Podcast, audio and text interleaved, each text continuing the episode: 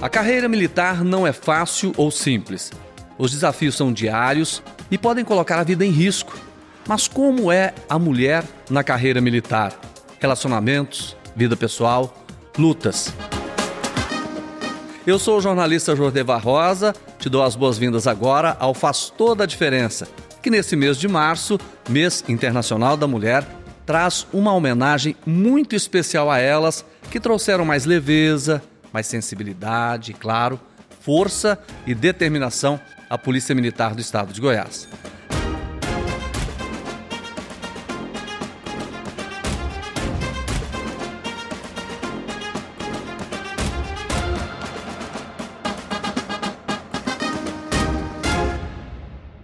Dentro do nosso quadro Café com Veterano, eu dou as boas-vindas agora à Coronel Silvana Rosa de Jesus Ramos, primeira mulher do quadro de combatentes da Polícia Militar a ser coronel da Ativa.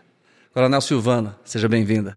Muito obrigada a todos. É um prazer estar aqui e poder conversar um pouquinho com você, Jodevar. Prazer é nosso, imenso em recebê-la aqui, principalmente nesse, nesse mês destinado à mulher, em homenagem às mulheres, né? Eu dou boas-vindas também ao Coronel Ricardo Mendes, ele que se destacou frente a diversas unidades especializadas, a comandos operacionais e hoje está aqui com a gente na Fundação Tiradentes, à frente da gestão das atividades da articulação institucional e divide comigo, né?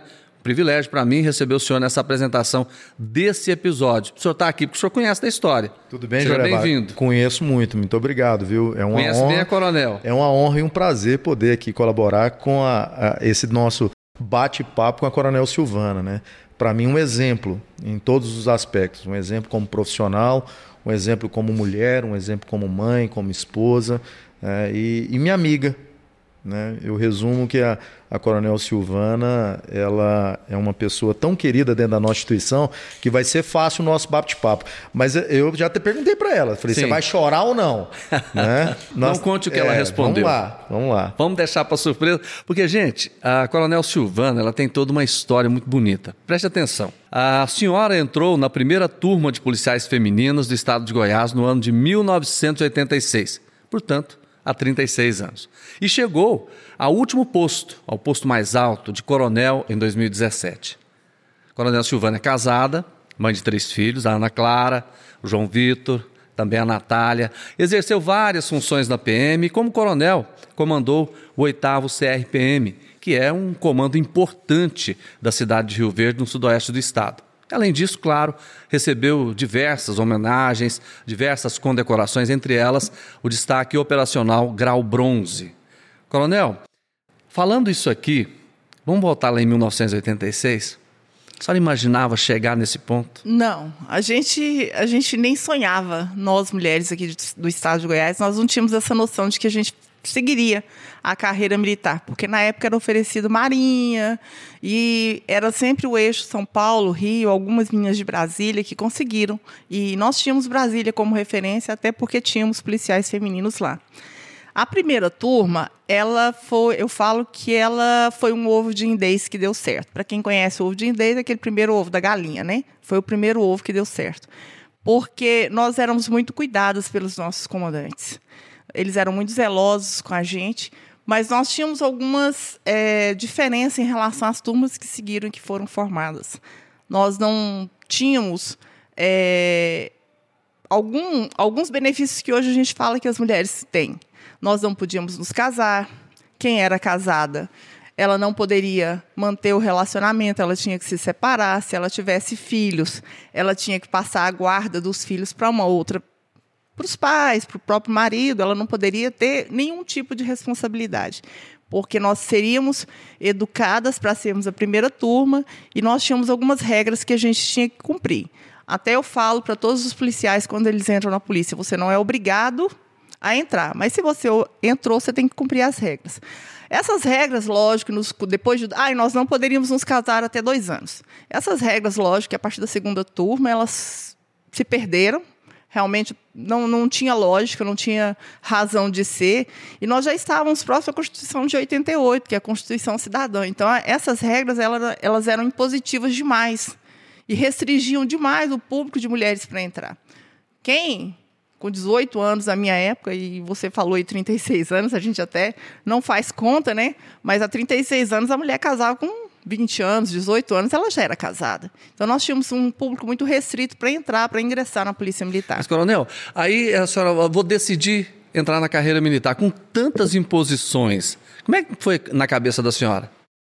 É, é, é difícil. Essa decisão. Eu, eu, vou, eu vou até parar para pensar assim um pouquinho, mas eu acho que não é muito difícil. Eu queria seguir uma carreira. Eu precisava seguir uma carreira. Eu já fazia uma faculdade e o campo era, de emprego era muito pequeno. Eu era professora. Então não dava para custear uma faculdade. Em 86, Goiás tinha a federal e a católica só, não tinha outras universidades. E a Anguera. E a Anguera, que foi criada, mas mesmo assim os cursos que eu queria não tinha.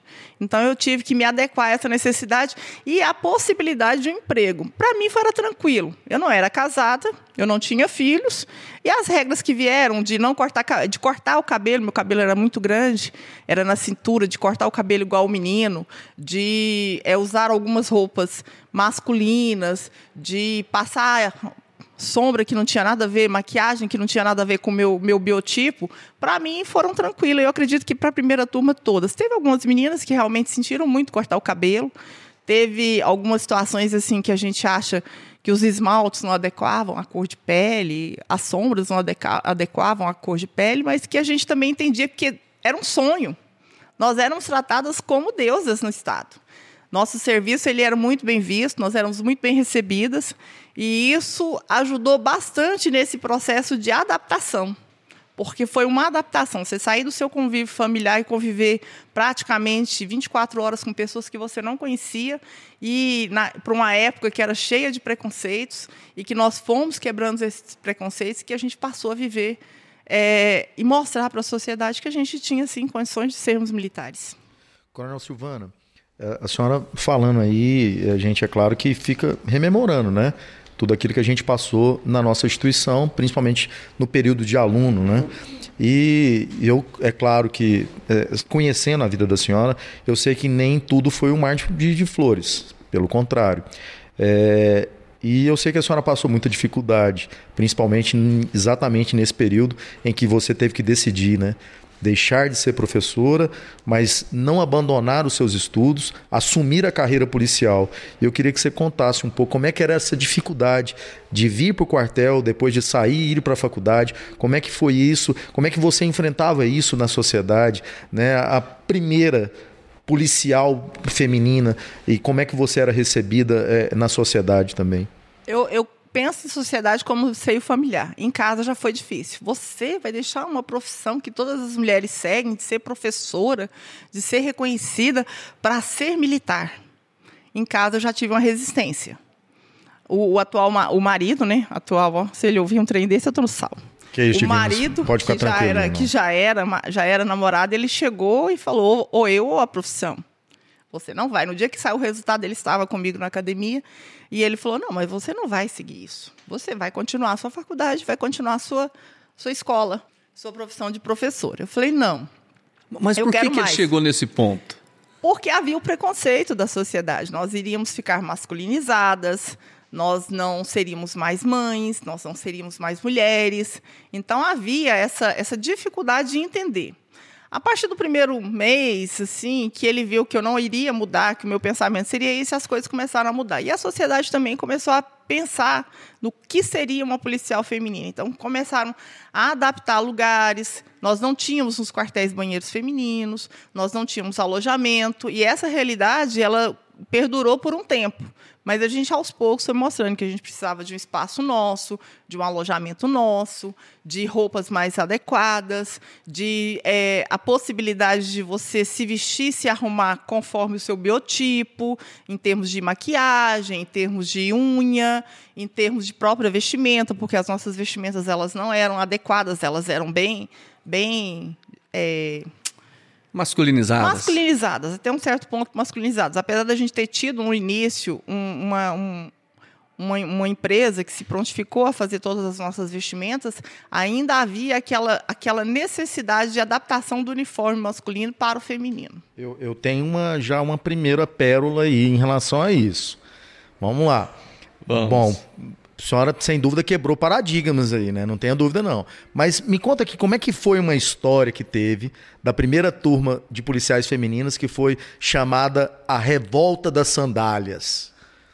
Senhora sabe. Por gentileza, nos explique como que, é que aconteceu. Me falaram que foi mais ou menos assim, que vocês compraram, né, justamente diante desse problema todo que tinha, uniforme mais masculino, militarismo, que tinha essa figura do homem, etc, e que vocês eram obrigados, abro aspas, a comprar uma sandália e que na verdade, aí eu vou deixar a senhora contar me conta aí, mas teve é, uma revolta das sandálias. A revolta da sandália ela é bem, bem ícone na nossa turma, porque tinha um enxoval. Nós tínhamos que comprar o um enxoval. O enxoval vinha lá é, o estojo de maquiagem, que era todo da Jafra, e tinha meninas de pele escura que tinha que usar a sombra roxa, tinha o jodogui, a, o agasalho, e tinha as sandálias. As sandálias era, era tudo havaiana. E tinha meninas que chegaram de um nível social um pouquinho mais alto e que não queriam calçar havaianas, porque as havaianas elas eram sandálias que não, não era adequada para o nosso dia a dia. E aí virou aquela situação em que nós tivemos que comprar, e aí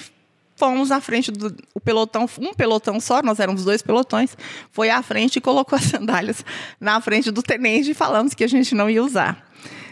Gerou uma detenção, uma quarta-feira muito bem prolongada, né? A gente ficou detida, ficamos até sexta-feira detidas. Na, nossa, na, na minha época havia a prisão, a situação de prisão, que era uma cela com grade, em que a gente levava alimentação para quem estava preso e a gente ficava convivendo com essa pessoa. Nós tivemos vários colegas que ficaram 30 dias presos. E usaram Mas, sandália. Depois, com a situação da prisão, a gente passou a adotar a sandália havaiana e até hoje eu acredito que seja a melhor sandália que eu calço. eu calço até hoje. Eu uso sandália havaiana até hoje, porque você perdeu uma quarta, uma quinta e uma sexta é muito ruim. E eu ainda tinha dificuldade, que eu fazia faculdade em Anápolis, eu precisava ir e voltar. Então, eu fiquei privada esses dias da, da, minha, da minha ida à faculdade. Coronel, e como é que era essa ida e a vinda da senhora de Anápolis? É, como é que era a frequência da senhora na faculdade? Era sofrida. Era muito difícil. Tinha carro na época? Não, a gente como é deslocava com uma, uma Kombi né, do Sindicato do Comércio que a gente pagava todos os meses. E, e eu passei a sair, eu saí de um ônibus para essa Kombi porque as pessoas que estavam na Kombi elas me esperavam. Nós tínhamos o orelhão que tinha ficha, né? Hoje o menino sabe nem o que é uma ficha, o que é um cartão telefônico, mas na nossa época ainda era ficha. Quando eu não conseguia ir, eu ligava para a casa do dono do, do sindicato, do presidente do sindicato comércio, e lá ele deslocava essa Kombi. Mas a gente ia e voltava de Kombi. Então, eu, eu chegava por volta de meia-noite, uma hora, ia para casa, cinco horas da manhã pegava o ônibus e ia para o quartel, porque nosso expediente começava às sete horas. E isso foi toda a primeira turma. A quando o sargento eu já estava um pouco mais adiantada na faculdade, então era mais próximo da praça cívica, né? a academia era bem mais próximo, então era mais fácil. Mas mesmo assim, tem uma situação que eu, eu, eu lembro e até hoje eu não esqueço. É, o DE me chamou, na época, o diretor de ensino, diretor de ensino da academia na época me chamou e mandou que eu escolhesse entre a faculdade e a polícia. Porque eu era a única da minha turma de soldado e a única da minha turma de sargento que fazia faculdade. Então, não havia necessidade de fazer faculdade. Eu tinha que optar pela polícia. Como eu não consegui fazer essa opção, eu fiquei 30 dias presa na academia. Até eu decidir. Quando ele me chamou novamente, ele falou assim: agora você perdeu o curso. Só que esse pessoal que me acompanhava na Kombi, eles conversaram com os professores, pediram para que eu fizesse os trabalhos em grupo, que eu fizesse os, eles fizeram muitos trabalhos por mim, eu agradeço isso hoje até hoje, porque eu não perdi o terceiro ano por isso, porque era seriado, né? Não era, aliás, anual. meu é, era anual, não era igual hoje, seriado. Então eu consegui formar. E ele me chamou na sala dele para falar que eu tinha feito a opção. Ele tinha feito a opção por mim, já que eu não tinha conseguido. Só que ele não sabia que eu tinha conseguido levar o ano a termo, a termo né? Então, essa é uma das experiências que eu trago de, de imposição. E sempre quando eu tive a oportunidade de incentivar o policial a estudar, eu fiz é, tudo que eu podia para incentivá-lo a continuar estudando, porque eu acho que o estudo ele faz a motivação da pessoa, ele leva a pessoa depois eu tive outras histórias com esse diretor de ensino, em que eu entendi que realmente naquela hora ele precisava fazer aquilo, porque fazia parte da minha história. Mas custou também entender. A pessoa É, que eu- demorou para entender que isso tinha que acontecer. Eu falei que você ia chorar e eu que emocionei, né? Não, E eu vou quebrar o protocolo, entrar no podcast para dizer que em 2018 eu recebi transferido um policial de Rio Verde que precisava vir para estudar enquanto a senhora era comandante de lá. Sem permuta, a transferência para atender a necessidade dele de estudo. É, como a Celine colocou, então, é, e, e quem está nos ouvindo, né? É, Silvana, esse, é- isso é você. Né? Isso é você. E quando a gente vê que uma, uma, uma pessoa sofre algumas questões na vida, né, Jorevá, que isso é normal. A gente percebe, recebe algumas perseguições, nem tudo é flores, né? Mas você transforma isso em benefício para outra pessoa. E a Coronel Silvana fez isso muito bem. Ela sempre foi uma pessoa que, que é, ajudou o, policial militar. Eu, você, várias vezes na minha carreira, você me ajudou e ajudou a minha família. Então, eu realmente eu, eu sou réu confesso né, em relação a quem é você Os amigos são mais difíceis ser, né? eu confesso. Então, assim, Silvana, você é isso mesmo. É, não é bom, não é bom a gente ficar é, rememorando essas coisas que às vezes a gente traz alguns fantasmas, né? Mas é importante que seja dito. É importante que seja dito e que todos hoje possam reconhecer a mulher forte que você se tornou, a mulher exemplar que você se tornou. E eu, sinceramente, para mim, é, não desfazendo das mulheres que nós temos na Polícia Militar, que são várias excepcionais. Cita aqui Damásio, Kedman, Núria, Heloísa. Heloísa, né? Que são ícones, mas você. Donizete. A Coronel Donizete. Colégio mas Militar hoje ele são- se deve a Coronel Donizete, que várias. lá com o Coronel várias, Baltazar começou. Mas você consegue reunir todas essas qualidades, né? traduzir nessa doçura que você tem, né? do tanto que você sofreu, tanto que foi difícil e você não é, é, deixou de ser justa. Né? E também não foi boazinha, não, viu? Não, Porque a Coronel dizem, eu não Silvana é conheço, dura. não. E, Inclusive, Jorel, foi a Sim. primeira, primeira coronel, né, como você colocou, que é o OPM, que é do quadro operacional. É, Depois tivemos outras, tivemos a própria Heloísa, que foi coronel também, é, comandou tropa, mas a Coronel Silvana comandou um regional importante, o oitavo regional. Oitavo regional, que é a cidade de Rio Verde, sediada em Rio Verde. Né? Então tem Rio Verde, Santa Helena, Creúna. 18 cidades. São, é, então é, um, é um- um- um local, uma região difícil politicamente, operacionalmente falando, e a Coronel Silvana comandou com muita maestria, né? É, quebrou paradigmas. Isso é, é importante. Eu, eu- É, eu- a gente, a gente fala que a gente conseguiu é, passar por tudo isso para fazer história. Porque todo mundo acha que a primeira turma só foi só flores, trabalhar com armamento próprio, flamboyant, aeroporto, né? Mas a gente tirava a rua. Mas a nossa rua era diferente. Então eu comecei realmente a, a, a entender tudo que passava comigo quando eu fui sargento. Eu falo que a minha turma de sargento ela é diferenciada. É uma turma que nós éramos mais de 200 e a gente se relacionava muito bem. Então a gente, eu comecei a entender que a gente poderia ajudar o próximo como sargento, porque quando eu entrei nós tínhamos uma companhia. Nós éramos uma companhia, nós chegaríamos até sargento, mas não abria, não havia concurso para sargento. Quando abriu a primeira turma, que aí nós temos a Coronel Vera e a Capitã Exilda, de oficiais, nós, eram quatro que foram formadas fora e só duas vieram para Goiás para terminar, porque as outras duas ficaram nos estados que receberam para se casarem.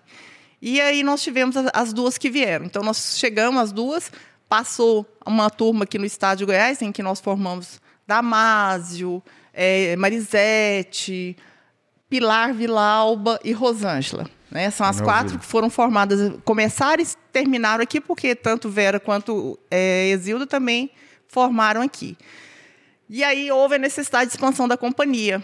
E aí foi quando começaram os cursos de sargento, a primeira turma de sargento foi para Minas, ao mesmo tempo começou uma formação aqui, que é a turma da Coronel Júnior, e aí veio a segunda turma, que já era a minha turma. Então, a partir de sargento é que eu comecei a entender que a gente poderia ajudar. Jorevá, Mas, e, e, Silvana, eu- e assim, né, pra gente bater um papo em relação a isso, isso em 1986. e 86 soldado, 88 É, sargento. E, e aí a gente percebe é, a ideia futurística, inovadora dos comandantes da outrora, né? Então, dos oficiais e dos praças em quebrar esse paradigma também. Porque era uma instituição totalmente machista, é, é, formada por homens. Por homens. Né? E aí vem aí o coronel Álvaro, que pensa e acredita. Acredita nesse projeto. Convida o Coronel Câmara, que é pai, inclusive, do, do nosso atual comandante de policiamento da capital, do Valinho do Câmara de Santos, é, é, Pai. é pai, né? Que não é o Júnior. Não é o Júnior. É, que foi meu comandante de academia. Ele é convidado como capitão para assumir esse desafio. Olha que importante. Olha que lembro, coisa. Eu lembro do Coronel Câmara, ele sempre, para apoiar a gente, ele levava a família. Levava o Câmara, filho, levava a esposa, socorro, as filhas para dentro do quartel. Então a gente tinha uma convivência de família. Foi uma época muito boa essa época. Eu, eu me lembro, inclusive, é, do, do Coronel Joneval, Coronel Paulo Alves, né? Que eles faziam comida no quartel, se não me engano, na academia, né? Na, num- numa espécie de confraternização. Eu fui como Era jornalista fazer exatamente. Então estava todo mundo ali no mesmo nível, é, cozinhando, conversando, contando piadas, né? Quer dizer, era uma integração muito interessante naquela época, né? Quando o, o coronel ainda era comandante da Polícia Militar. Isso. Coronel, nós começamos com o Coronel Álvaro. Eu, tenente, eu já trabalhei com o Coronel Joneval, na, P, na PM5. Eu queria voltar um pouquinho, porque quando a gente. É impressionante como a gente está aprendendo aqui, né? Aprendendo a se emocionar, né? Que eu acho que é um dos pontos mais importantes desse podcast, quando a gente fala dos veteranos. Coronel Silvana, ela fala com uma paz de tantos problemas sérios, né?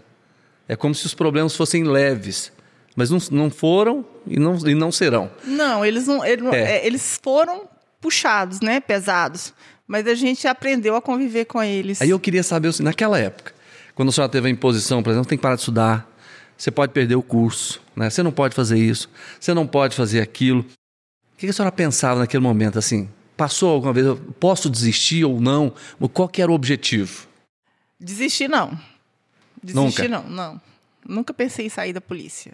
Quando foi a época de pedir reserva, eu pensei muito, muito, muito, porque não, para mim ainda não era a minha época. Mas na época dos cursos, tanto de soldado quanto de sargento, eu tinha aquela necessidade de terminar o curso. Então eu não pensava de forma alguma em desistir. Eu não sabia como resolver o problema. E aí eu fazia faculdade com, com pessoas muito próximas né, de mim, e essas pessoas me ajudaram, me deram essa ideia de permanecer quieta. Eu lembro que eu fui, conversei com a aspirante da Másio, achava aquilo um absurdo, como que a gente fazia opção, sendo que dava para conciliar as duas coisas. E a aspirante da Másio, na época, falou, calma, que tudo tem seu tempo. E realmente aconteceu. Só que foram 30 dias que eu fiquei no quartel, né, é, alojada, entre aspas, né, detida, para não poder ir para a faculdade. Ou então, quando me liberavam, me liberavam sempre depois das 18. O aluno de dia ele tinha essa missão de me liberar depois das 18, lá pelas 19 horas, porque eu já tinha perdido o transporte para Anápolis. Então eu não ia. E assim foram, foram várias tentativas, mas graças a Deus, Deus é, mostrou que o caminho era aquele, era persistir, persistir, persistir, que daria certo. E deu certo. E a senhora acha, Coronel Silvana, que a senhora colaborou para essa humanização da Polícia Militar, principalmente em relação ao emprego, ao recebimento, ao tratamento com a mulher dentro da nossa instituição? Acho que sim. Eu até conversei com a Renata, falei assim que nós somos mulheres e mulheres é muito forte. Então eu sempre quando eu tenho oportunidade de conversar com a mulher policial, eu falo para ela que ela vai conseguir. Ela tem que ter perseverança. Nós, no, no nosso caso, a gente tem que ter muita perseverança, porque todos os caminhos se fecham contra contra o serviço que a mulher presta. Ah, você é fraca, ah, você não consegue segurar uma pistola, ah, você não, não consegue numa ocorrência, não consegue. Eu falo para os meninos em sala de aula que o que eles têm de força física, eu tenho de inteligência emocional. Talvez eu não consiga realmente pegar nenhum dos senhores aqui, jogar no chão e algemar, mas eu consigo sim dar o suporte necessário. Eu posso fazer o terceiro homem, eu posso fazer o homem de segurança. E nós temos aí várias mulheres que são campeãs e vice-campeãs de tiro nacional. Todo mundo olha para Coronel Sirlene, aquele tamanho de gente, ela é, ela é vice-campeã de arma longa. É, eu mas- consigo resolver o problema. E a senhora também não fica muito atrás do tiro, não. Eu também consigo É. fazer tiros bons. E outra coisa, viu, Jordel? É mergulhadora. Tem Também. curso de mergulho autônomo, é Coronel Silvana. Tem o destaque operacional bronze, fiz questão de Sim. colocar, porque esse destaque operacional são dados aos policiais militares que participaram diretamente de uma ocorrência policial. E deixa eu te contar essa história desse grau bronze que você vai achar interessante. Te- Teve o primeiro campeonato mundial de motos em Goiânia, não sei se você se Sim. lembra, foi no autódromo. E nós fomos, aluno, né? E o tenente Mota, cavalariano, 87, 88, por aí. Isso, É na época do 88. Randy Mamola, né? Exa- 80, Randy Mamola, é, exatamente. 88. Aí o tenente Mota veio em perseguição a um assaltante de- a cavalo, no meio do público, e o policiamento, ao invés de apoiar, o policiamento fugiu. Não achava ninguém para poder parar a pessoa que ela estava correndo. E ele veio, né? E eu olhando aquele trem, falei assim, gente, ele está perseguindo mesmo, né? Do jeito que ele veio, como eu falei para você, eu não tenho a força física. Eu me joguei em cima do assaltante. Rolamos eu e ele para lá e para cá, e eu peguei e segurei ele pelo pescoço. O tenente Mota, hoje coronel Mota, ele veio né, até mim, algemou a pessoa, desceu do cavalo, algemou a pessoa, chamou a viatura, aí chegou o policiamento, levou ele preso. Era um absurdo eu ter feito aquilo. Eu era mulher, ninguém nunca tinha feito aquilo. Então, como que uma mulher faz uma coisa dessa? Eu tenho um elogio na minha ficha dessa época, tenho o destaque dessa época, porque Hoje eu sei que tem ocorrências muito mais difíceis em que várias mulheres sobressaíram, mas para minha época isso já foi fora do comum. Foi muito é, irresponsável. Era o início, né? Não, me chamaram, me chamaram de irresponsável. Se eu me machucasse? E se eu me ferisse? Eu falei, gente, na hora eu vi um colega que precisava de um apoio porque ele estava correndo atrás de uma pessoa e não conseguia, eu me joguei, porque era a única coisa que eu sabia, porque eu era um faniquinho, né? Eu não era grande, eu era um faniquinho, eu me joguei em cima da pessoa e a pessoa caiu. E olha Mas foi muito bom essa Olha ocorrência. o quanto isso contribuiu né, a nível nacional. A gente for perceber isso dentro desse histórico de 83, 84, que foi o início da- das policiais femininas entrarem nas Forças Armadas e nas instituições policiais e bombeiros militares. é, naquela época que tinha essa, é, esse espanto, hoje se vê com naturalidade. Hoje nós temos pilotos de jato, pilotos de helicóptero, nós temos policiais militares que já foram comandantes gerais. É. Paraná, no Distrito Federal. Então, ah, Roraima. Roraima Georgina também. foi a primeira. Exatamente. Coronel Georgina. Exatamente. Então, assim, eu, eu reconheço, Jorma, como homem né, e como policial militar, a importância da policial feminina, né, das mulheres na nossa instituição. Eu queria aqui realmente eh, aproveitar esse podcast em nome eh, do Coronel Ricardo Mendes, em nome de todos os policiais militares, agradecer vocês por isso, né? Por, por vocês quebrarem esse paradigma e tornar a nossa instituição uma, uma instituição mais humanizada, mais democrática, onde eh, eh, isso é muito claro. É perfeito isso, Silvana. Eu, eu sinceramente, eu sou. E nós ficamos felizes, porque o reconhecimento hoje da mulher é importante. E todas as áreas de atuação da mulher, ela tem que ser reconhecida pelo papel que ela faz. Hoje nós somos é, as feministas, eu falo que eu não sou feminista, eu sou feminina. Nós somos 52% da população do Brasil. E, no entanto, quando você vai trabalhar, algumas áreas ainda são fechadas para a mulher. Então, a gente hoje tem a abertura de todas as polícias que sentiram a necessidade de ter policiais. Nós temos hoje o nosso trabalho que sempre vai à frente da policial. Nós hoje fazemos trabalhos fantásticos. Nós somos mulheres fantásticas. E a gente tem ter o reconhecimento do colega que está com a gente é muito bom. Então eu fico feliz, até eu brinco, falo assim, você é meu amigo, meu amigo de casa, então. Mas é, é muito bom ouvir, saber que as policiais que estão hoje trabalhando, elas têm o reconhecimento também do policial. Coronel, tem, tem homenagem, não tem? Temos, temos aqui. Temos? Como, como ela falou, né, com Ah. relação a essa questão do Coronel Câmara. Sim. Né? Então, assim, eu fui atrás disso, viu, Jordevá? E, inclusive, tomei uma bronca do Coronel Câmara também, que eu vou botar aqui também depois pra gente é, é, é, é, brincar aqui, né? Quebrar um pouco o gelo. E, e o Coronel Câmara tem uma história com relação à questão das mulheres, né? Não tenha dúvida, É né? o nosso primeiro comandante. O primeiro comandante. Foi o É primeiro o comandante. capitão que aceitou o desafio, O desafio. de criar uma companhia em que só teria mulheres e que ele não sabia o que, que elas iam falar, o que falar. Eu lembro que uma vez, é, na academia, uma menina falou assim: Tenente, permissão para sair de forma? Ele falou, por quê? Não, porque eu estou menstruada. Pronto, acabou. Ninguém sabia o que, que fazia. Se levava para o cassino, se levava para o médico, se tirava de forma. Gerou uma discussão de comando, de Estado, praticamente de Estado maior, para poder resolver aquele problema. Então, assim, o capitão, o, na época capitão, hoje coronel, né? O capitão Câmara, ele foi desafiado.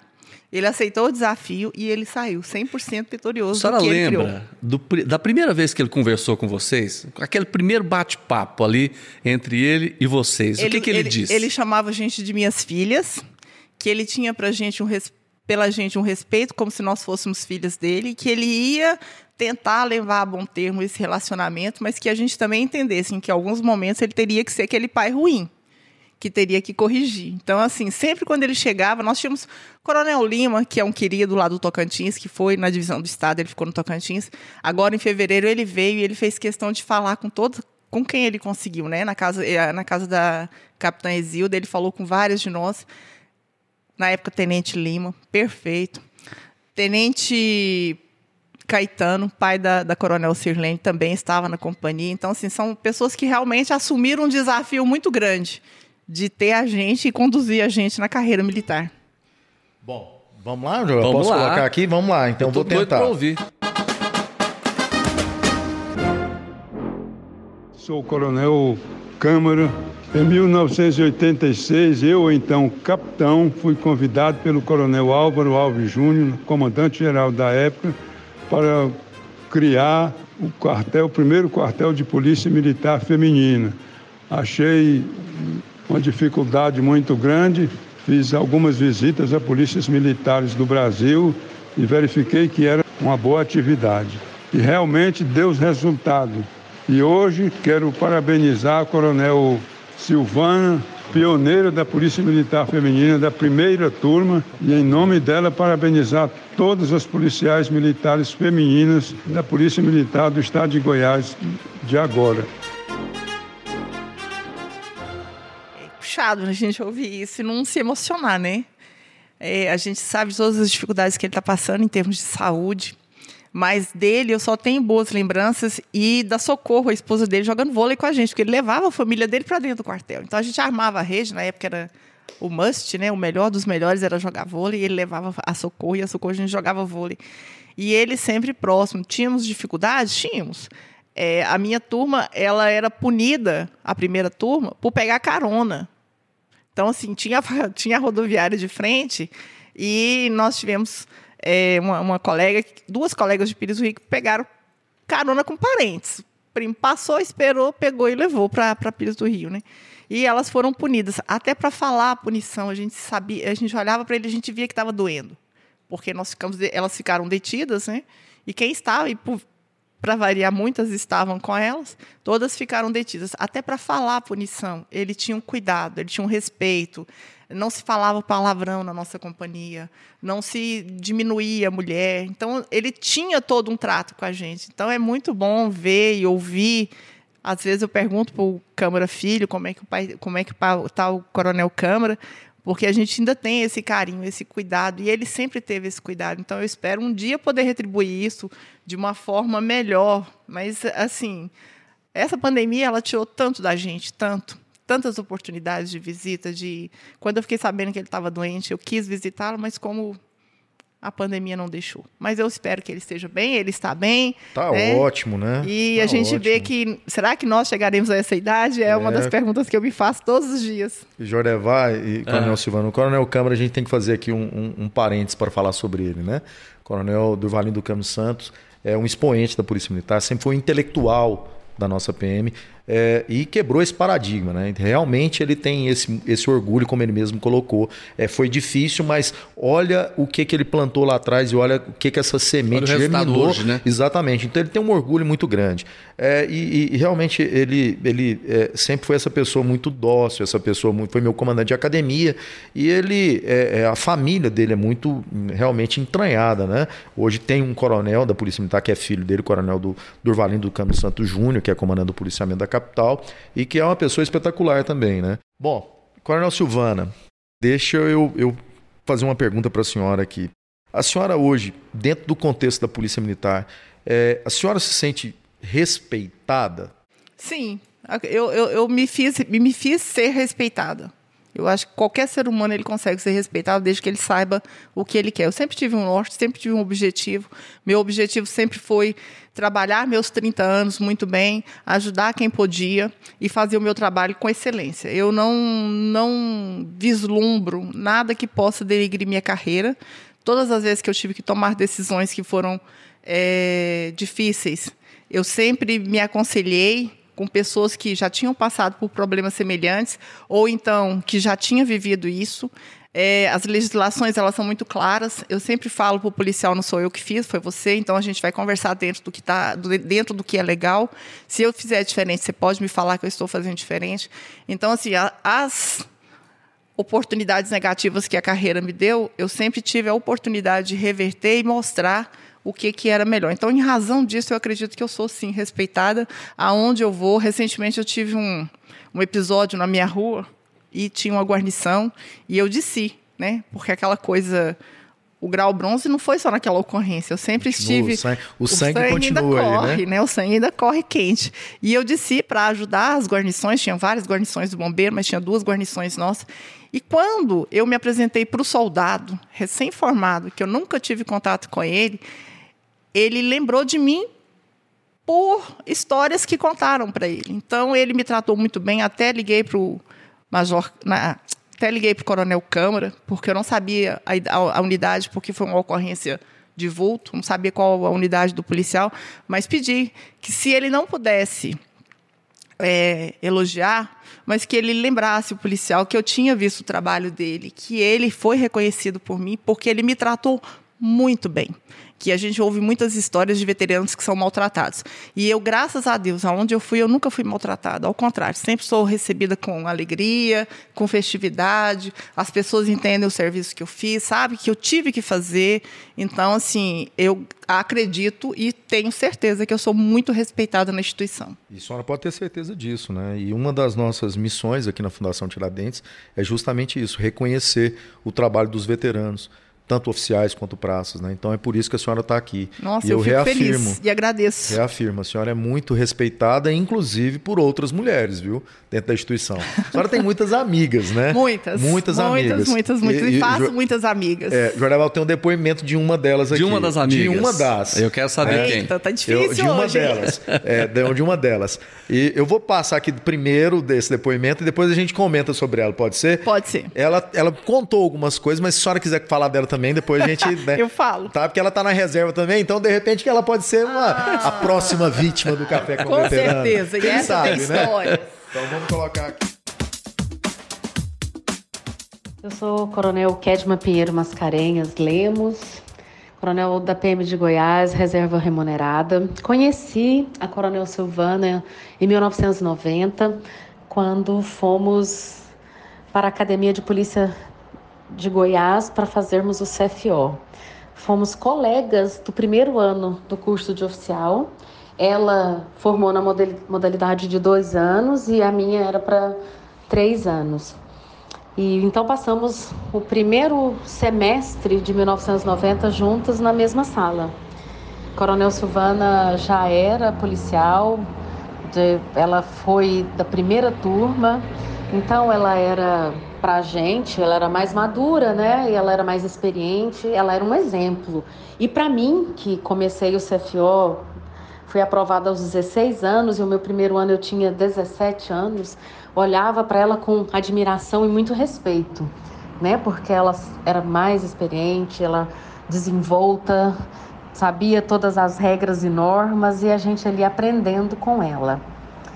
Tive durante esse CFO muitos momentos para admirá-la ainda mais. Ela passou por alguns, é, algumas ocorrências enquanto a, passou por uma especial é, como aluna de dia em que ela teve que demonstrar ser uma mulher forte e uma policial muito aguerrida. Depois, durante ela já estava cadete, já era aluna oficial terceiro ano, e ela foi fazer o TAF e nós estávamos fazendo juntos todos, era como era feito na academia, e ela deu o melhor dela, o que ela podia fazer, e eu me lembro de admirá-la porque ela correu é, com tanta vontade que no final ela sentou no chão e estava exausta e falava que sentiu até gosto de sangue na boca, tanto que ela se empenhou. E esse é o perfil né, da Coronel Silvana muito lutadora. E acompanhei, a partir daí passamos a ser amigas, além de colegas de trabalho, e venho acompanhando. A gente, nesse primeiro ano nosso de, de academia, nós tivemos um acampamento que fomos em Luiz Alves. Nós éramos quatro: tinha a Coronel Núria, a Coronel Luciara, eu e a Silvana. Éramos colegas e fomos às três para, para acampar em Luiz Alves. E ela mais uma vez mostrou ser aquela pessoa de atitude, ela coordenava, ela organizava e foi excepcional também. E durante a vida dela, a gente sempre acompanhou a vida, teve as suas batalhas, né? Ela foi é uma vencedora que venceu um, um, câncer e algumas outras doenças em decorrência disso e a gente sempre admirou porque em nenhum momento, sempre que eu encontrei a Coronel Silvana, era sorrindo, brincando, especialmente comigo a gente gostava muito de brincar uma com a outra, sempre fazendo uma piada e eu nunca percebi a Coronel Silvana de cabeça baixa ou triste. Vi que ela se casou, acompanhei ela se casar, ter os seus filhos, é, tive a oportunidade de ser diretora da escola que os filhos dela estudaram e acompanhar esse momento dela também. A Coronel Silvana é sem dúvida uma grande amiga, uma excelente pessoa e excepcional policial militar. A PM de Goiás teve o privilégio em tê-la em suas fileiras. Eu concordo com a Kedma. Nossa, é, a gente ouve histórias assim, a gente lembra do passado, a gente fica até feliz, né? E ao mesmo tempo, às vezes, a gente fala assim, podia ter feito mais. Porque ela, ela, me tem, ela me fala de exemplo, mas ela também é um exemplo. Ela é uma mulher que passou por muitas dificuldades, que passou por vários preconceitos. Ela é a primeira policial nossa que foi para o Haiti. Ela ficou quase cinco anos. Ela pagou o preço de ter ficado no Haiti porque só foi promovida por antiguidade. Em nenhum momento viram que ela representava o Estado lá fora. Então, é, as, as posições que ela adquiriu dentro da polícia nesse, nesse período todos foram é, por antiguidade, nenhum por merecimento. E, entanto, ela buscou. Para ir para o Haiti não é simplesmente, ah, eu quero ir. Não. Você vai concorrer com os homens, você vai fazer provas. As provas você tem que sair com excelência. Se você não sair com excelência, você não vai. O inglês dela, ela teve que aprimorar, e aí você paga do bolso.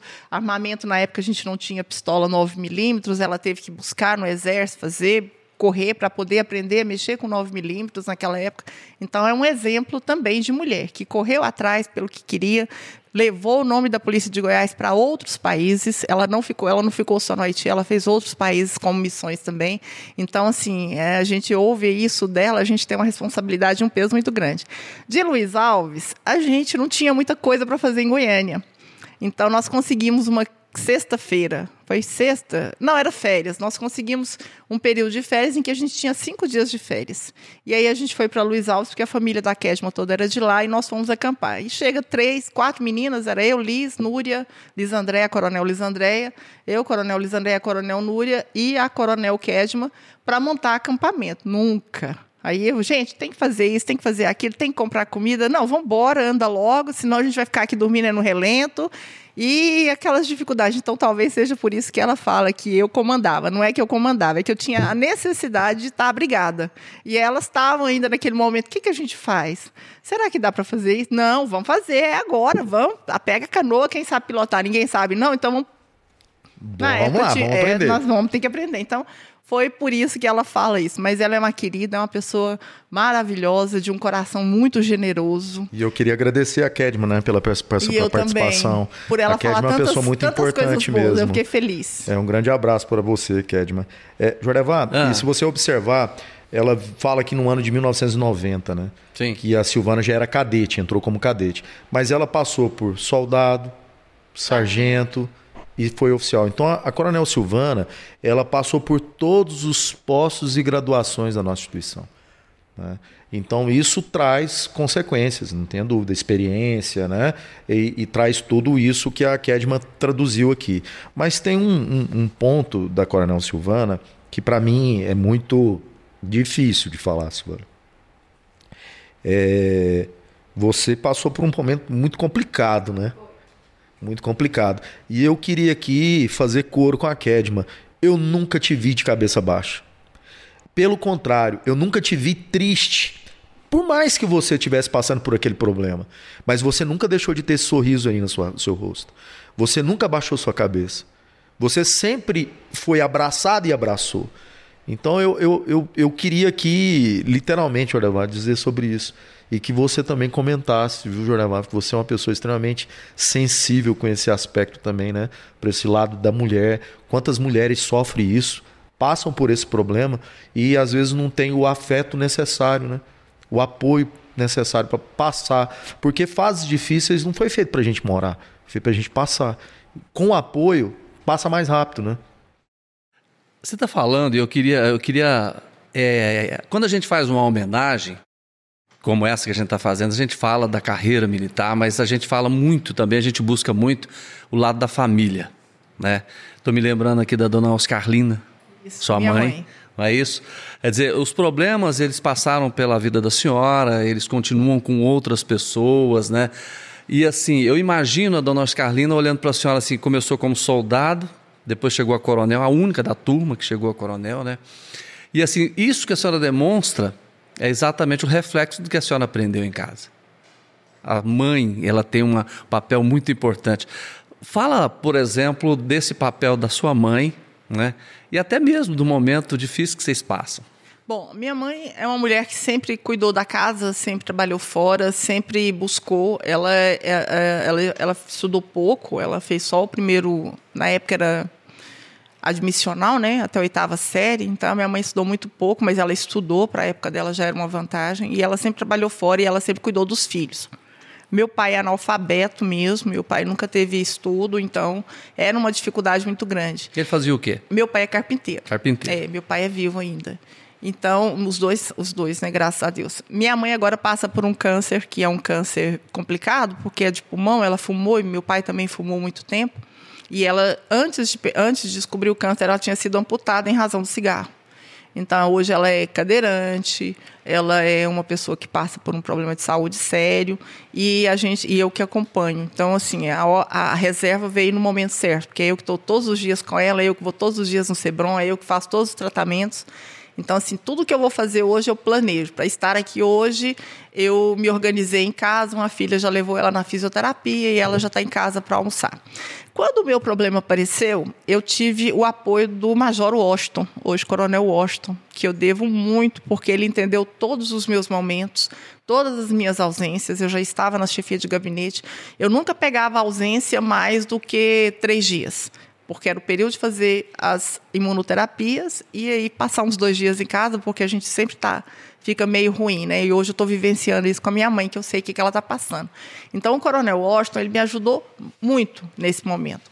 O pessoal do gabinete em si, todos, Coronel Patrícia, na época era aspirante, é, os, os, os, sargentos, né? Eu tenho lá o, o, o, Souza, eu tenho todo mundo que estava ali naquela época, Genivaldo, eu tenho. Eu vou lembrar o nome dele, que ele está na minha mente. Todo mundo me ajudou muito. Então, essa ajuda eu acho que é o primor, foi o primordial. E eu sempre tinha na minha cabeça, não era o meu momento para ir embora, para partir. Não era. Eu ainda tinha muita coisa para fazer. Como sempre, quando acontece alguma coisa, eu falo, não é essa hora. Então, eu sempre tinha essa, essa visão de que não era meu momento, que eu teria que passar por aquilo ali. E eu passei. Né? Lógico que depois vieram outros problemas, outras consequências, outros lugares, e a gente vai cuidando, correndo atrás e resolvendo. Mas não era aquele meu momento, aquele primeiro momento. E uma das coisas que eu aprendi muito com quem passa por uma doença assim, é o seu psicológico ele te prejudica. E eu tinha criança pequena, meus filhos eram pequenos. Eu tinha, eu pensava, quem vai levar minha filha na faculdade? Quem vai levar? E minha filha ainda. E eu sempre conversava muito com Deus, pedindo assim que eu desse condições de ter meus filhos para que eles já estivessem encaminhados na vida, né? Então eu falava, não, não é hora, não é hora. Então isso me ajudou bastante. O meu psicológico ele sempre foi, mas as pessoas que estavam em volta também me ajudaram. É, na época de academia, eu tive meus três filhos muito próximos. Eu tive alguns tenentes, e aí eu vou falar tenente Biano, né? Que calcularam quantos dias eu fiquei de licença maternidade. E as minhas, se você olhar minha ficha, o que eu tenho lá são licenças maternidades. Eu não tenho nenhuma ausência de seis meses, eu não tenho nenhuma ausência de 30 dias. Eu tenho aquelas ausências de fratura, que você machuca o pé numa corrida, né, alguma coisa assim, mas é uma semana. Eu não tenho ausências, nem pelas minhas doenças eu tive. Eu tive o apoio, sim, de pessoas que entenderam que eu precisava ficar três dias em casa e que me deixaram passar por esse período. Então, essas pessoas eu agradeço e elas estão sempre nas minhas orações. E os amigos, né, que torcem por mim, né, Ricardo? Tá sempre torcendo por mim, graças a Deus. Quando eu falo, olha, estou numa dificuldade, eu tenho tantos amigos para me ajudarem, que eu falo, eu não posso decepcionar esses amigos. Se eles estão ali fortes, firmes, me ajudando, quem sou eu para desistir? Então, eu não desisto.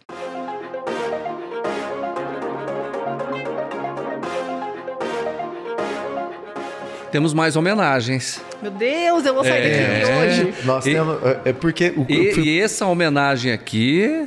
Olha, é, tem uma história, né, que ela já ficou co- conhecida até pelo Jordevar, pela Renata, por todos os nossos ouvintes do podcast, porque veio aqui um convidado especial nosso, foi o Coronel Sarmento.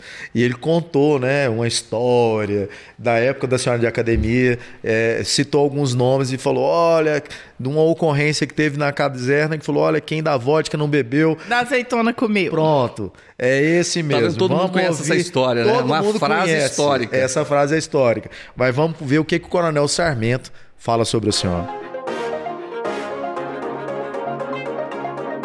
Coronel Ricardo Mendes, meu amigo Jordevar. Missão fácil essa, viu, Ricardo Mendes? Falar da nossa amiga Silvana Rosa de Jesus.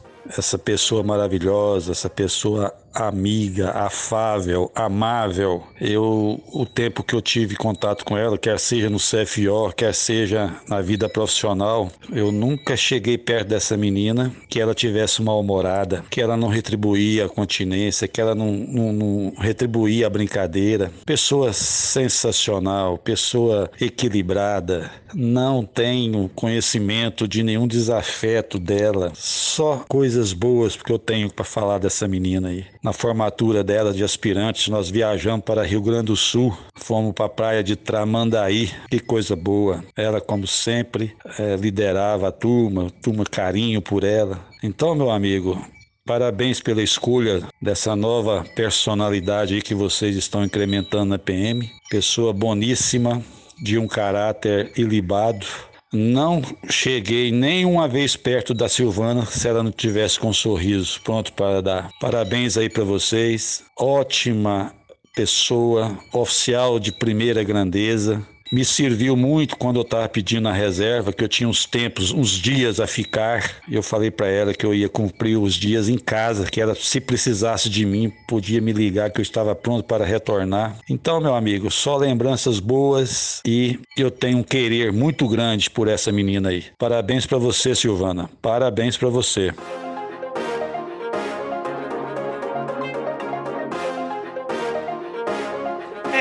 Meu comandante, meu eterno comandante CFO, ele, ele passou por esse perrengue no final da carreira, né? E a gente estava numa posição que a gente é facilitador, não complicador. Então o policial chega lá para pedir reserva, principalmente o oficial superior. Aí você fala assim: não, mas falta isso, falta aquilo. Não, volta lá e busca. Não, a gente está ali para ajudar. O meu serviço é ajudar. Eu sempre me, me coloquei na, na posição de ajuda. Se eu posso ajudar, eu vou ajudar. Eu não vou complicar. E essa fala dele é, é bem, bem emblemática, porque ele eu não vou voltar. Quem conhece Coronel Sarmento, se ele falar que não, é não. Não tem meio termo. Ele estava na, no- na época, ele servia no gabinete militar e ele estava numa posição que ele falou: Eu não vou abrir porta para ninguém, eu sou é coronel da polícia. E ele voltou lá e falou: Eu não vou, Silvana, não vou. Então ele é um homem muito é, posicionado nas funções dele. Então, ele é um exemplo hoje, ele é utilizado como exemplo na polícia, e essas brincadeiras que a gente faz com ele é porque a gente gosta muito dele. Ele é muito bom, ele tem um coração, ele abraça todo mundo, ele quer resolver, ele sabe ser aquele homem que vai te ajudar, mas também é aquele homem que, se precisar, ele vai te corrigir. Ele te corrige. Ele não passa, ele não, não muda a cara para te corrigir, porque ele acha, e ele tem certeza, e a gente também, que lá na frente você vai precisar daquela correção. Então, ele é muito bom. Eu amo esse homem e amo a família dele, as filhas dele, a Moema, os outros dois que nasceram depois. Todas as vezes eu pergunto pelos filhos como é que estão, porque eu sei que ele é um pai, paizão mesmo. A senhora ouviu o podcast dele? Ouvi. É, nossa. Da azeitona, quem da azeitona não comeu. é, quem da Na vodka não... não- bebeu, da azeitona comeu. Exatamente. A hora que ele falou isso pra mim, eu já olhei e já vi que ia ficar tudo complicado. E eu era aluno de dia. Eu era responsável. estava nesse eu dia? Estava, eu Ah, estava. agora nós já Ah, descobrimos sim. quem é a aluna de dia. Agora nós vamos esticar o aluna, assunto, aluna tá vendo? de dia, aluna de dia era Coronel Lisandreia. O Do outro dia era a senhora. E outro dia, e eu, aluno- e eu é, de internato, desculpa, eu de internato.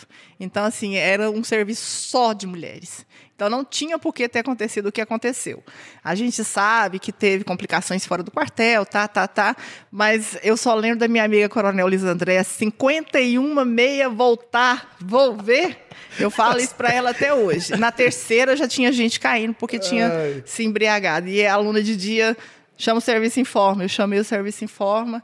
E aí, marcha para lá, marcha para cá. O povo já estava meio tonto. Aí ela falou: 51 meia voltar, vou ver, marchando. Imagina. Imagina isso, Imagina senhora? a situação do coitado do, do, do internato que tinha que recolher todo mundo. Os baixados, Os cuidar dos baixados. Cuidar dos baixados e cuidar dos detidos. Então, foi um serviço que ele realmente ele falou Como certo. é que ele chegou lá? Como é que estava a expressão dele?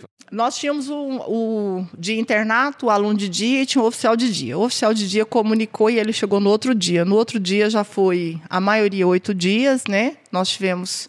é, ele já chegou colocando a companhia em forma, mas a- a- nós da companhia dele nós não tínhamos problema, nós não estávamos envolvidos na vodka. Nós só estávamos de serviço.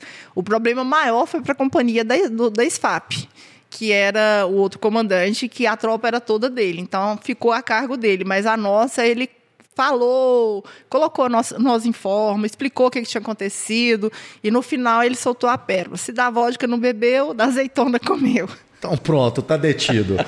Testemunho ocular e do crime. Pronto, exatamente. É, mas é, é in- interessante isso, né? Como é que as personalidades, a- as lideranças se assemelham, né? Então você pega, por exemplo, o Coronel Sarmento, que passou por aqui, Coronel Reno, é, o Coronel Alves também, que já participou com a gente de podcast, e, e vê a senhora falando, a gente percebe que sempre tem o cuidado, sempre tem o zelo, é, sempre tem o exemplo. Porque é, é, isso para nós é uma máxima, né? Que as palavras convencem e o exemplo arrasta. E o Coronel Sarmento fez isso e a senhora faz isso muito, né? A senhora tem um exemplo. A senhora é um exemplo, como eu disse anteriormente. É um exemplo de mulher, um exemplo de mãe, de esposa, de amiga, de oficial da PM. Então, assim, a senhora é um exemplo. Você vê que a responsabilidade é pesada, né, Jordevai? Ele coloca assim e a gente fala, meu Deus, não, são as pessoas que estão em volta. São elas que ajudam a gente. Eu, não- eu não seria é, uma mãe boa se os meus filhos não fossem bons. Eu não seria uma esposa boa se meu marido não fosse bom. Eu não, teria, eu não seria uma amiga boa se os meus amigos não fossem bons. Eu não seria uma entrevistada mais ou menos, né, Jordevai? Se eu não fosse Tá também, mais ou menos. Então a gente se coloca na, na posição de que as pessoas é que trazem pra gente. As pessoas é que fazem a gente. Então, graças a Deus, Deus foi muito bom comigo. Me cercou de pessoas maravilhosas. Sempre que eu preciso, eu tenho referências, igual aqui eu tenho a referência da Celine, que eu ligo, Celine, me ajuda, o que, que eu faço? O policial está aqui precisando. Até hoje eu contei para ela a situação de um policial nosso lá de Rio Verde, que ela me ajudou. Eu tive que Arlete me ajudava também bastante, né? Então, assim, graças a Deus, aonde eu vou, eu procuro fazer amigos e os inimigos eu coloco para ele assim: olha, não mexe comigo, não, deixa eu quieto. Se você não mexer comigo, eu não mexo com você. Então, e assim a gente vai vivendo a vida. Mas, Coronel, assim, é, é interessantíssimo. Todas as pessoas que a gente trouxe aqui para conversar, os veteranos, é, algumas características são idênticas. Exato, né, Coronel? bem semelhantes, né, Exatamente. Leonardo? a liderança, né? a dedicação, o bom humor né? E o amor pela Polícia Militar. Esse sorriso que a senhora está com ele no rosto aqui, nós tivemos o mesmo sorriso com o Estevam. Nós tivemos o mesmo sorriso com o Coronel Sarmento. Vou te contar uma história do Reno. Estevão que eu acho que É você não conhece. Eu acho que ele não teve E- coragem de contar aqui. Nós participávamos de um, um circuito noturno com os alunos e eram 13 postos. O último posto chamava-se, o último posto chamava-se Ricardo Mendes. O primeiro posto era eu. Silvana. Eu falava aquela, aqueles jogralzinhos, é o, o tigre, tra, eu trava a palavra. O é tigre, o tigre, eu, eu, eu lembro. É, você o lembra? tigre deitou no trigal, ao lado esquerdo do manancial, no início do crepúsculo náutico matutino. Isso, eu lançava. Era justamente eu essa lança, frase. Eu lançava Quem o aluno, não sabia, ia pra água. Ia pra água. Aí chegava, antes de chegar no Ricardo, tinha o Estevão. Era a sentinela. Ele tinha que calar a sentinela, ou seja, ele tinha que derrubar a sentinela. E Como você é que viu derruba o tam- Estevão? E você viu também. E eles Dois não sabiam que era o. Estevão, né? Sabia que tinha que chegar, tinha mais um posto. E aí tinha desmontar fuzil, passar mergulho, tinha vários, três horas da manhã. E eu pegava um matinho, mastigava, saía do meu posto e ia lá onde estava o Ricardo para ver. Primeiro, derrubar o Estevão, que era a sentinela, calar a sentinela. Depois, passar pelo Ricardo. Teve um aluno que chegou e grudou no Estevão por trás, pegou no pescoço dele, calei a sentinela, calei a sentinela. O Estevão, do jeito que ele fez, ele pegou na farda do, do, do- do polícia por trás e jogou no chão. Pá! A pessoa ficou sem fala, sem respirar. E eu falei, pronto. E eu mastigando meu matinho lá em cima do monte, falando assim, morreu, morreu, morreu. Aí a hora que chegou no Ricardo, você é doido, aluno. Você errou. Vamos, vamos. Você sabe fazer o, o passo do gigante? Você sabe nadar? E fazer aquele trabalho psicológico. Você sabe nadar? Você, você aprendeu a nadar? Não. Olha, aqui é fundo, são cinco metros de fundura. Se você cair, não preocupa. Lá no final tem um bombeiro, ele vai te pegar daqui uns três, quatro metros. Fazia um psicológico negativo na cabeça do polícia. E falava assim, faz o passo do gigante e pula aqui nesse lago. Aí a pessoa fazia o passo do gigante pulava. Batia no tornozelo água. É, Eram as coisas. Aí Era a escuro. falava assim, falava, e agora? E eu lá com meu matinho, mastigando na boca, né? Mastigava meu matinho e ria. Mas eu nunca ri tanto na minha vida, porque a gente aprende nas dificuldades, né? E a hora que chegava lá, que mexia com o psicológico, a pessoa, ela não conseguia entender que tinha um bombeiro, que o bombeiro ia pegar, que ele não ia se afogar, que tinha um trabalho, que outras pessoas passaram na frente dele, que não tinha tido nenhum acidente. Então, assim, eu tenho muitas boas lembranças dos meus acampamentos com o Ricardo e com o Estevão. muito bom. Porque o Estevão, ele é perfeito. Na época, Joreva, é, é, essa, essa era a academia da Polícia Militar, a Coronel Silvana era Coordenadora do coordenadora curso de 2001. curso. E aí ela acompanhava né, todas as instruções dos cadetes. E eu era um dos, dos instrutores de ações táticas em ambiente rural. Então essa era uma pista de ação e reação. E tinha, tem os objetivos, igual nós conversamos sobre a questão dos cursos de operações especiais, os cursos operacionais. E aí esse é- era para a gente ver como é que era o perfil do cadete, do futuro oficial, em várias situações. Então nós tínhamos, era um local escuro, ermo, então tinha um fuzil que ele tinha que desmontar. E ele recebia essa mensagem no início dessa pista, que ele tinha que ler essa mensagem, passava por todas essas oficinas e no final ele silenciava o sentinela, que era o Esteves, é claro que eu não ia colocar uma pessoa que não fosse do tamanho do Esteves. E por fim ele chegava em mim, que era o instrutor, para falar sobre aquela A mensagem. aquela mensagem. Nenhum dava conta de ler. Eu falei, gente, mas é a coisa mais simples do mundo, né? Era o tigre deitou no trigal, ao lado esquerdo do manancial, no início do crepúsculo náutico matutino. Eles não davam conta de falar. Falou, então o senhor, por gentileza, sabe nadar? Não. Não vai pra água. E cuidado que é fundo. Cinco metros. Não, mas eu não sei nadar. Pula que tem um bombeiro. A hora que ele pulava, dava na canela. Ai, chorava. Chorava, a maioria. E a Silvana vinha com o espírito maternal dela. Vem cá, meu filho. Vamos subir, Ô, sobe, Ricardo, não vamos, faz isso vamos. com ele. Toma comida. Eu falei, Silvana, você tá atrapalhando minha instrução. Mas era muito bom. A gente- a gente se diverte. E essas é, atividades, eles lembram, eles marcam. Eles marcam pela atitude do Estemo, eles marcam pela atitude do Ricardo, pelas brincadeiras que foram realizadas e, principalmente, todos os nossos objetivos que a gente coloca nos planejamentos, eles alcançam, que é a unidade, né, a proximidade com, com o colega, saber resolver, dirimir problemas. E, e na hora do vamos ver, eles sabem que eles podem contar, que eles podem confiar com as pessoas que estão próximas. Que eu acho que isso que é o mais importante, é você poder ir para uma ocorrência sabendo que o seu canga realmente ele é fiel a você. Tem mais homenagem? Temos mais uma aqui. Temos mais uma homenagem a uma pessoa. eu que... acho que eu não dou conta mais, não. Não, eu mas já é- é- tô- é- essa você vai gostar também. Vamos lá. Bom, falar da Coronel Silvana é, antes de mais nada, falar de uma mulher guerreira, leal, fiel, verdadeira, uma grande amiga. E, sobretudo, uma mulher de muita, muita sorte. Pois ela, o Jorge Devay e Ricardo, assim como a minha esposa Valéria, também se casou com um ser que é simplesmente divino. E como eu sempre digo, alguns esposos podem ser maravilhosos, mas pouquíssimos são divinos.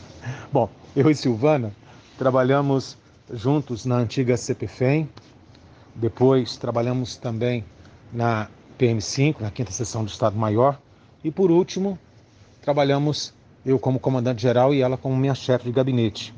Excelente profissional. Uh, não sei se vocês sabem, mas eu e a Silvana tínhamos um acordo de casamento pré-nupcial envolvendo os nossos filhos. Eu explico. Primeiro nasceu meu filho Lucas e ela teve a Ana Clara e nós combinamos, os dois vão casar. Depois nasceu depois ela depois nasceu Mateus e ela teve a Natália. Por último, nasceu o João Vitor e eu a Maria Eduarda. E combinamos, vão ser três casamentos. Tudo acertado, coisa de oficial. Ah, só que a gente não combinou com as crianças. Não deu certo o casamento, mas permaneceu a amizade, né, Silvana? Bom, a Silvana ela tem uma característica marcante na pessoa dela. Ela é extremamente resiliente, que mesmo diante de uma adversidade enorme, ela consegue dar a volta por cima, se vira nos 30 e mostra que chegou. Foi assim, por exemplo, com, com o câncer que ela enfrentou, todo mundo sabe. Quantas e quantas vezes eu a vi ali na chefia de gabinete do comandante-geral, com a mão repleta de comprimidos, mas isso não a impedia de trabalhar e de sempre estar com um sorriso no rosto, preenchendo todo lugar, mesmo após uma sessão de quimioterapia. Você, Silvana, pode ter certeza, você é, impulsionou muita gente, você deu um up na vida de muitas pessoas ali naquele corredor. E eu tenho uma dívida de gratidão muito grande com a Silvana. Não sei se, se vocês sabem, mas vão ficar sabendo hoje, viu, Jordevar e Ricardo Mendes. E talvez ela nem saiba. A minha mãe, Dona Maria, ela teve câncer no colo do útero e, em decorrência das sessões de quimioterapia, o cabelo caiu, e a alegria de viver dela também foi embora. E eu comentei isso com a Silvana, pois ela também tinha feito químio e ela me disse, a Silvana, eu vou lá falar com ela. E lá foi a Silvana, lá para casa da minha mãe, ali no setor universitário. Para quem conhece a Coronel, posso dizer que ela já entrou com aquele jeito Silvana de chegar, barulhenta. E ela levou amor para minha mãe pegou nas mãos da minha mãe e, olhando para as unhas dela, disse: Dona Maria, vamos passar um esmalte vermelho nessas unhas. E esse cabelo, não é porque está caído, só tem que ficar uma mulher feia. Vamos colocar um lenço, um turbante, para a senhora ficar linda e, e poder ir lá no, no binguinho. Minha mãe era viciada em jogar binguinho. E, em suma, ela conseguiu fazer com que a minha mãe tivesse um brilho de novo no olhar. Muito, muito obrigado por isso, viu, Silvana? Mas eu digo também que a Silvana não era só esse amor de pessoa, não. Ela era também uma mulher extremamente chata, mas comprometida com aquilo que ela fazia. Quantas e quantas vezes ela chegou na minha sala com uma pilha enorme de documentos para assinar, e isso já por volta das 19 horas, e avisando: chefinho, vou ali Vai assinando esses aí que eu já vou buscar mais. E em pouco tempo já estava ela de volta com um dobro de papéis para despachar comigo. Bom, eu acho que já falei muito, embora ainda houvesse muito o que falar de você, Silvana. Uma mulher guerreira, no sentido literal da palavra, que saiu de soldado e chegou ao posto de coronel PM. Uma mulher guerreira, como já disse, e excepcional filha que hoje, apesar de tudo que passou, cuida da mãe levando-a nas sessões de quimioterapia. Uma mulher amiga, querida e respeitada por todos. Por mim, principalmente, saiba disso. Uma profissional exemplar que eu tive a honra de tê-la como minha chefe de gabinete e que poderia, ela poderia ter ido para a reserva quando eu passei o comando da PM, pois ela já era coronel, mas ela preferiu continuar na ativa para poder constar na sua ficha individual de, de assentamentos que ela, como coronel PM, comandou um grande comando regional. E comandou muito bem, viu, Silvana? A você, Silvana, o meu carinho, a minha amizade e, sobretudo, meu respeito e a minha continência. Um beijo no seu coração e continuo esperando você nas nossas videochamadas para rezarmos o terço às quartas-feiras. Você está sumida. Fica com Deus.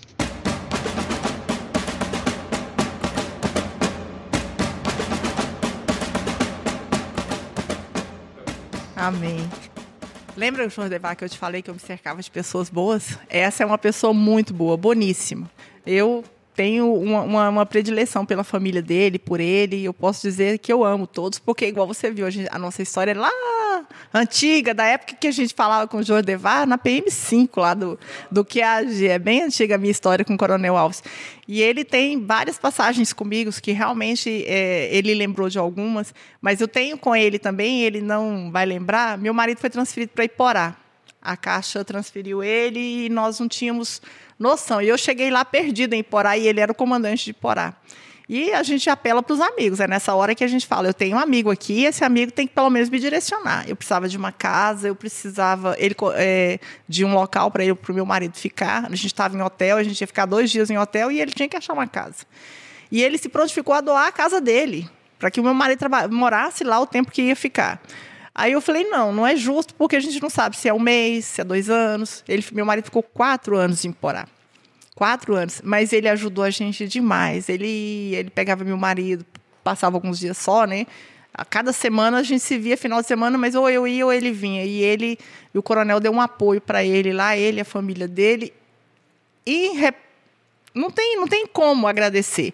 Mas eu vou falar, Coronel, a gente tem que ir lá comer um pirarucu lá no Mangueiras, numa hora dessa. Qualquer hora dessa, a gente tem que ir lá em Porá comer esse pirarucu lá, porque lá serve muito bem esse pirarucu. O peixe Olha. lá, Coronel, né? Ah, e ele ainda é cozinheiro, é. você conhece as postagens é, dele. Não. É a lá, Coronel Alves. Eu não sei Alves. se é ele que cozinha realmente, né? É Olha, a lá, o Coronel, Coronel Alves. Alves. O Coronel Alves realmente é uma personalidade, é como uma a senhora personalidade. colocou, né? O Coronel Alves é uma pessoa boníssima, né? Comandante-geral da Polícia Militar, secretário-chefe da Casa Militar, né? Então é uma pessoa que realmente tem uma história na PM e se assemelha justamente aquilo que nós falamos, né? Pelo cuidado, pela liderança, pelo exemplo, pela dedicação na corporação.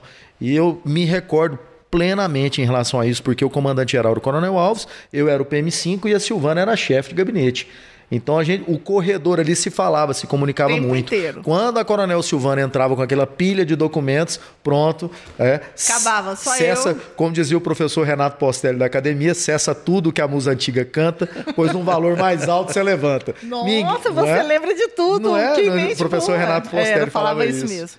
Mas eu tenho só a agradecer ao Coronel Alves e eu sempre falo para ele, não desiste de mim, não. Ele, essa fala com ele, eu sempre falo, não desiste de mim, não. E ele nunca desistiu de mim. Graças a Deus. O coronel tem um carinho enorme por ele, pela história, né? Eu como jornalista, ele como militar, ele levava os alunos, né, do curso que ele, que ele fazia, lá para conversar com a gente na TV, só para a gente orientar como é que funciona, qual a melhor a forma de dar uma entrevista, como é que é feita essa ligação entre a Polícia Militar e, e os veículos de comunicação, porque ele tinha um cuidado e tem né, muito grande com a comunicação, de que forma né, a, a, informação policial vai chegar até a comunidade, né? De que forma o policial pode ajudar que essa informação chegue mais clara, né, mais transparente, né, de melhor qualidade. Então, assim, não foi uma nem duas vezes, né? Foram várias vezes ele levando lá e a gente ficava horas lá no estúdio conversando, né? E ele repassando aquilo, né? Então, isso demonstra o quê? O carinho que ele tinha, a preocupação que ele tinha com a, com a, com a polícia militar e ele repassa isso para a senhora. Né? A gente percebe isso claramente na, no fato, ó, o seu marido vai morar aqui na minha casa. É. Né? Isso não é, é para qualquer um fazer. Não é qualquer pessoa que faz, não. Mas realmente é, é, o que eu sempre falo. As pessoas é que me fizeram. Eu sou uma pessoa melhor porque eu sempre tô, estou cercada de pessoas boas.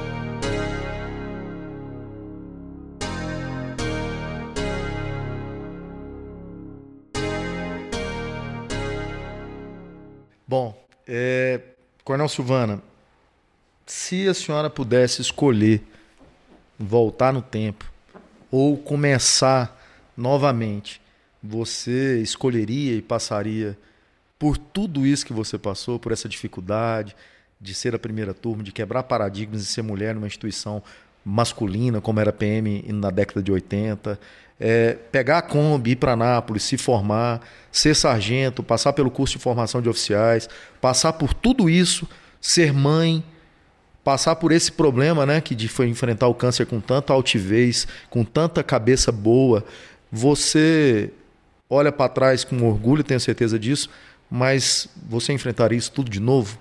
Sim, sem pensar. Não, penso, não preciso nem pensar. Às vezes, é, talvez alguma situação eu melhorasse. Né, em relação nas, é, em, nas relações interpessoais, talvez eu melhorasse algumas outras coisas. Mas não, em momento algum eu questionei a escolha que eu fiz. É, eu poderia ter optado por uma carreira de delegado, porque quando eu passei no CFO, eu passei para delegado.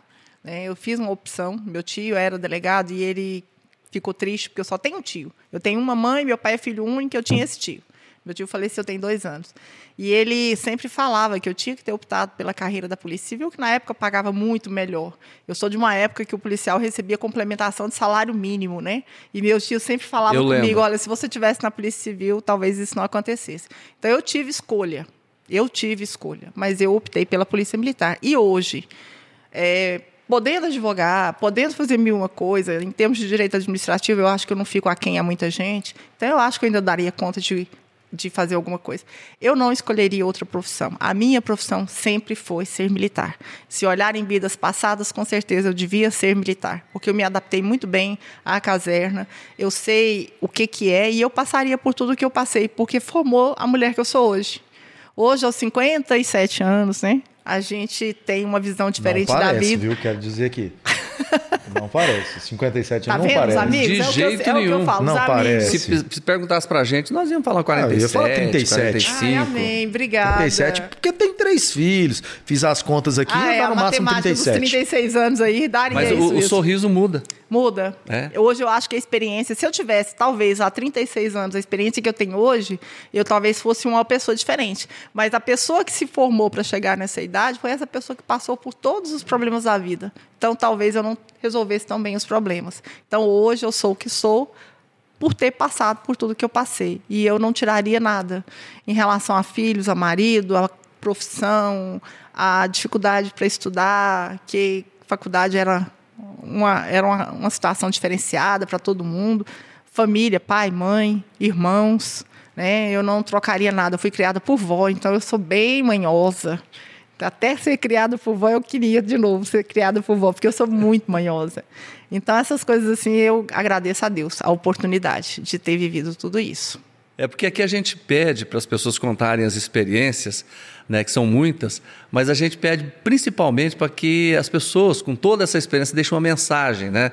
Porque o exemplo a ser seguido são de pessoas vencedoras, né? São de pessoas vitoriosas, assim como a senhora é uma pessoa vitoriosa, né? Eu tenho certeza que a senhora vai olhar sempre para o passado e vai dizer: eu venci. Né? Eu, eu lutei e eu consegui chegar onde eu queria e estou feliz. Estou também né? feliz, muito Esse feliz. Esse é o mais importante. Você venceu e está feliz. E eu queria essa mensagem.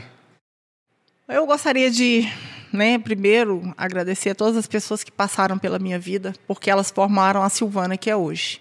Essa Silvana que recebeu muito não, mas aprendeu com não principalmente com não. O sim é muito fácil você sorrir para uma pessoa e entregar para ela aquilo que ela quer. Mas quando você não entrega e você explica porque você não está entregando para ela aquilo, é o difícil. E disso aí você tem que procurar um ensinamento.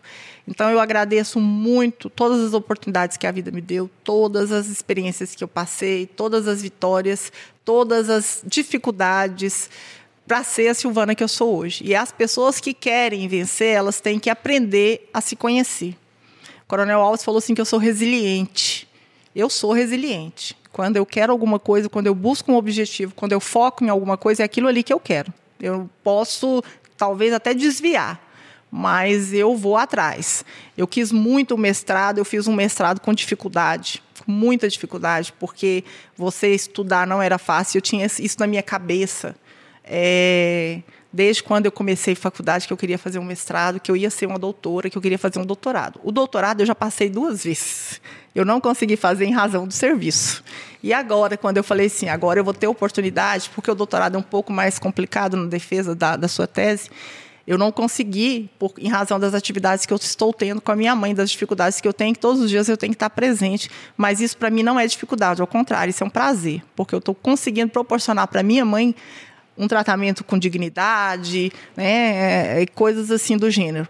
Mas eu ainda vou fazer, talvez para o ano, para outro ano, eu não sei. Com 60 anos, 70, eu consigo fazer meu doutorado, mas esse é um objetivo. Então a gente tem que ter objetivo na vida. A gente não pode deixar a vida nos levar. Ao contrário, você tem que focar, buscar, fazer, correr atrás. Pode até ser que você não consiga, mas aquela sensação de que você tentou, você buscou, essa é que fica. É a que você realmente tem condições de levar para a vida e quando partir, parte feliz, porque você fez tudo aquilo que era possível fazer. Gente, que conversa maravilhosa, né? Sensibilidade, humanidade, né? E aí mostra, né, toda a força, né, toda a determinação da mulher, especialmente da senhora. E é, a gente vai encerrando essa conversa, né, agradecendo demais essa aula, né, de sentimento, de determinação, de amor, né? Então, eu estou imaginando aqui, né, Coronel, quanto a gente está aprendendo aqui, né? Demais, né, Jonevar? Como a gente está ouvindo coisas maravilhosas. Experiência ímpar, né? Única. É. Ouvir a, a, Coronel Silvana é, é, é, é, quase que um canto, né? Uma tranquilidade ouvir a voz dela. E eu, se eu fosse resumir, viu, Coronel Silvana, em uma palavra, tudo isso aqui que a senhora viveu, tudo isso que a senhora nos disse aqui, ela não gosta que chame ela de senhora. Mas nesse momento eu vou te chamar até pela, pela questão do respeito que eu tenho por você que eu tenho pela senhora, é, eu resumiria em gratidão. Gratidão. Muito obrigado por tudo que você representa Amém. para o Ricardo Mendes como pessoa, para o Coronel Ricardo Mendes como profissional e pelo que você representa para a nossa instituição que completa 164 anos e que você quebrou paradigmas. Você iniciou uma fase nova da nossa instituição. E eu tenho certeza absoluta que isso vai ficar na história, já está na história. Então, muito obrigado. Que Deus te abençoe sempre. Amém. Obrigada. Tá? Só nos resta dizer que Deus continue abençoando a senhora e a sua família. Obrigado. Obrigada. Eu gostaria de agradecer, Jodevar, por estarmos aqui nesse podcast. É uma coisa assim diferente. Para militar, o Ricardo Mendes sabe disso. A gente fica meio ansioso, meio nervoso, mas tanto você quanto a Renata e o rapaz do som são muito tranquilos, então a gente fica muito feliz. Agradecer ao Ricardo Mendes por lembrar de mim, a minha amiga Celine, que é uma pessoa maravilhosa, que é outra mulher que tem que ser entrevistada qualquer dia desse, porque a experiência que ela tem na área de, de informática, né? Vamos colocar assim na área de TI, mas principalmente na área de assistência social é muito grande e os nossos policiais são muito carentes de saber quais são os seus direitos, quais são os, seus deveres. Deveres nós temos, essa a gente até sabe, mas os nossos direitos. Agradecer à Fundação Tiradentes por esse momento, é muito importante. O veterano ele se sente é, privilegiado, ele se sente lembrado, e isso é importante. A gente não pode perder as características de militar que militares nós somos. Então, eu só, quer, eu só tenho a agradecer, agradecer a todos vocês, dizer que sempre que chamado estarei aqui. É um prazer poder falar com todos vocês. Dizer para os policiais que vão nos ouvir que não desista nunca da profissão. Não existe profissão melhor, não existe profissão mais bonita, não existe nada. O médico é interessante, o psiquiatra é interessante, o odontólogo é, é interessante, mas o militar é único. Como diz o coronel Alves, divinos são poucos, né? É ele meu marido, mas é uma profissão divina, é uma profissão de ajuda, de buscar o próximo, de estar próximo, humanitária. Tá? Então, muito obrigada a todos. Nós é que agradecemos e parabéns à Fundação Tiradentes por abrir esse espaço tão importante, né? E é claro, a gente tem que agradecer a você, você que esteve conosco nesse episódio, que está sempre com a gente, né? E que a gente aproveita para fazer essa justa homenagem aos homens, especialmente às mulheres, que estão construindo a história da Polícia Militar do Estado de Goiás no nosso quadro Café com Veterano, não é isso? Se você gostou do nosso bate-papo, você vai compartilhar com seus colegas, com sua família. E é claro, você pode e deve participar do Faz Toda a Diferença. Para isso, basta acessar a aba Fale Conosco do site da Fundação Tiradentes, o tiradentes.org.br e pelas nossas redes sociais, arroba Fundação Tiradentes. Eu sou o jornalista Jordevar Rosa, espero você nas próximas edições do Faz Toda a Diferença.